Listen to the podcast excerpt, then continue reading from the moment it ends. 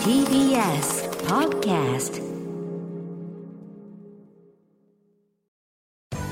滋慶学園 COMグループプレゼンツあなたの夢は何ですか？この番組は滋慶学園 COMグループの提供でお送りします。自分の好きなことを仕事にしたい。でも資格は持っていないし高校では勉強漬け。私の夢を叶えられる専門学校があればいいな。あなたの夢は何ですか？滋慶学園 COMグループはあなたの夢を実現します。今すぐホームページを。滋慶学園 COMグループプレゼンツ。あなたの。あなたの。あなたの夢は何ですか？今日は私花輪がお送りします。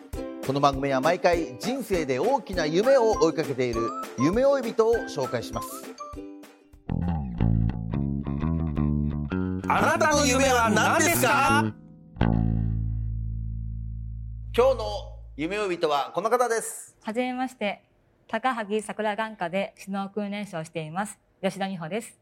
はいよろしくお願いいたします。お願いします。えー、指導訓練士というね、はい。お仕事ですけれどもね。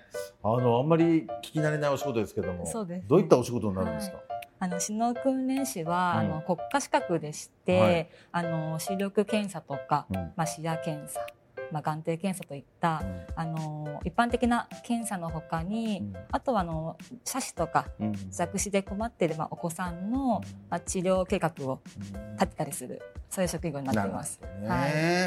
えー今お年はおいくつになるんでしょうか？28になります。18歳ということでね、まだお若いですけどすごいですねあの視力検査はい。なんかものすごい進化してるって聞きましたけど 昔はねもうこう片目こう押さえてはい。なんか右左とかこうやってましたけど全然今違うらしいですね そうですね。あの今はまあ視力測る前に、うんあの機械を使って、あのある程度のまあ音数ですね近視とかうんうん遠視っていうのを測ってそれをもとにあの視力検査として、まあ、レンズを使った検査っていうのをしていきます。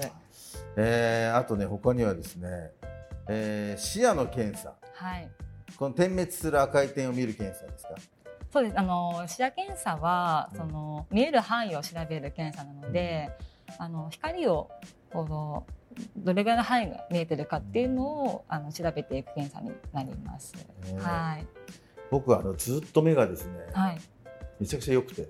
うん。2.0でずーっとすごいです。それでこの間測ったらちょっと下がって1.5でした両方十分見えてると思います。ただ 羨やっぱましいぐらい。ね老眼が来ちゃいました 老眼は目がいい人ほど老眼になりやすいとか言うんですあるんですか？そうですね。あの目がいい人ほど、うんあの老眼が来るのが早いとあ言われていてあの誰にでもなるんですけれども、目がいい人いい人ほど早いです。なるほどねもう老眼になった時ちょっとショックでしたけどね。まあまあでもそれはね別に当たり前のことですかあらね。そうですね。年齢の変化ですので、はい。ですよね、えーそんな吉田さんがはい。指導訓練士を目指そうと思ったきっかけを教えてほしいんですけど、はい、きっかけはですね、うん。あのまあ、子供の頃なんですけれども、あの私自身あの弱視でしておそうですか。あの視力が出なかったんですけれども、あのまあ、進路を決める際にあの最初は薬剤師になろうと思っていて、ずっとこうあの学校を探していたんですけれども、あの高校3年生の夏にこの指導訓練士っていうあの仕事を知りまして。あのいろいろ仕事内容を調べていくうちにこう自分の過去とリンクすることがあって、この経験を自分の経験を生かして働けたらなと思ってなりました。はい。心強いですよね あのね自分もやっぱ経験者っていうのがあ、ねそうですね。えーはい。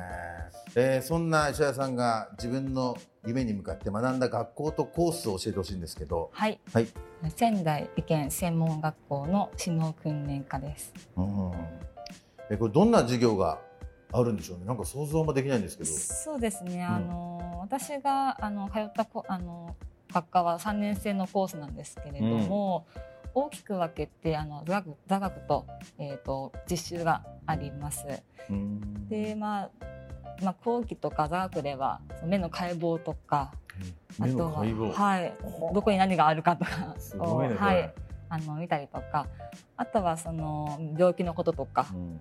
あとは写真弱視についてあの学んだりします。そうはいですね。ね目の検査のこう練習をする授業とかもあるんですか？あれは実習があるので、あの現場と同じ機械をうん使って、うん実際に学生同士で測ったりですとかやってます。はい。ねえそういう機会もあるんですか？あ、そうです。学校にね。はい。いやーすごい驚きですね。すでにね経験を積まれていて眼科スタッフの指導などもね任されているというふうに聞きましたけど。そうです。ありがたいことにさせていただいております。はい。あの、まあ、眼科では、その未経験スタッフに対して、うんあの、機械の説明だったりとか、はい。病気の話を一からするので、とても自分自身も勉強になりますし、教えるっていうことが好きなので、うんあの、とてもいい経験になってるなというふうに思っております。うんなるほどですね。結構でも首脳訓練士目指す人多いんですかね？どうなんでしょうね？意外と少ないとは思います、やっぱり看護師とかと比べたらどうしてもね。あの人手不足と言われていて、理想はあの医者一人にあの首脳訓練士が二人っていうふうに言われてるんですけれどもですでもやっぱその現状足りない状態なかなかはい。足りてない感じなんですね。そうです。はでも目ってね一番こうわからないというかねすすごく不安な場所でもありますからね。そうですよね。いやー首脳訓練士目指す人が増えるといいですね。そうです本当そうですね。ははい。さあそんな首脳訓練士を目指している後輩の皆様に何かアドバイスがありましたらお願いします。はい。えー、首脳訓練士は、あの、様々な年代の患者様から、ありがとうという言葉をたくさんいただける、あの、職業だと思います。うんまあ、五感のうち、あの、資格は約80%、あの、担っているというふうに言われているので、あの、首脳訓練士はその資格に特化した、あの、あ職業だと思っております。うんまあ、患者様との距離がとても近いので、あの、まあ、見え方のまあ違和感だったりとかっていうのにいち早く気づけるような立場になっていると思います。なるほどですね。い、やありがとうございます。えーそんな吉田さん、もっと大きな夢があるのでしょうか？吉田さん、あなたの夢は何ですか？はい。私の夢は、より信頼していただける首脳訓練士になることです。素晴らしいですね。まあその思いはやっぱあるんですか？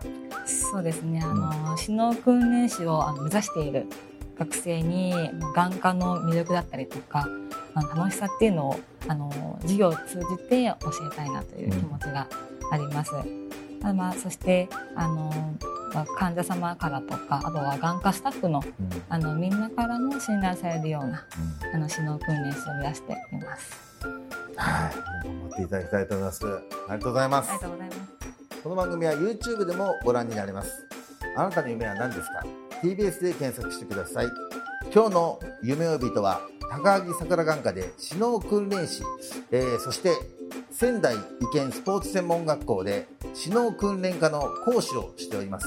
吉田美桜さんにお話を伺いました。ありがとうございました。ありがとうございました。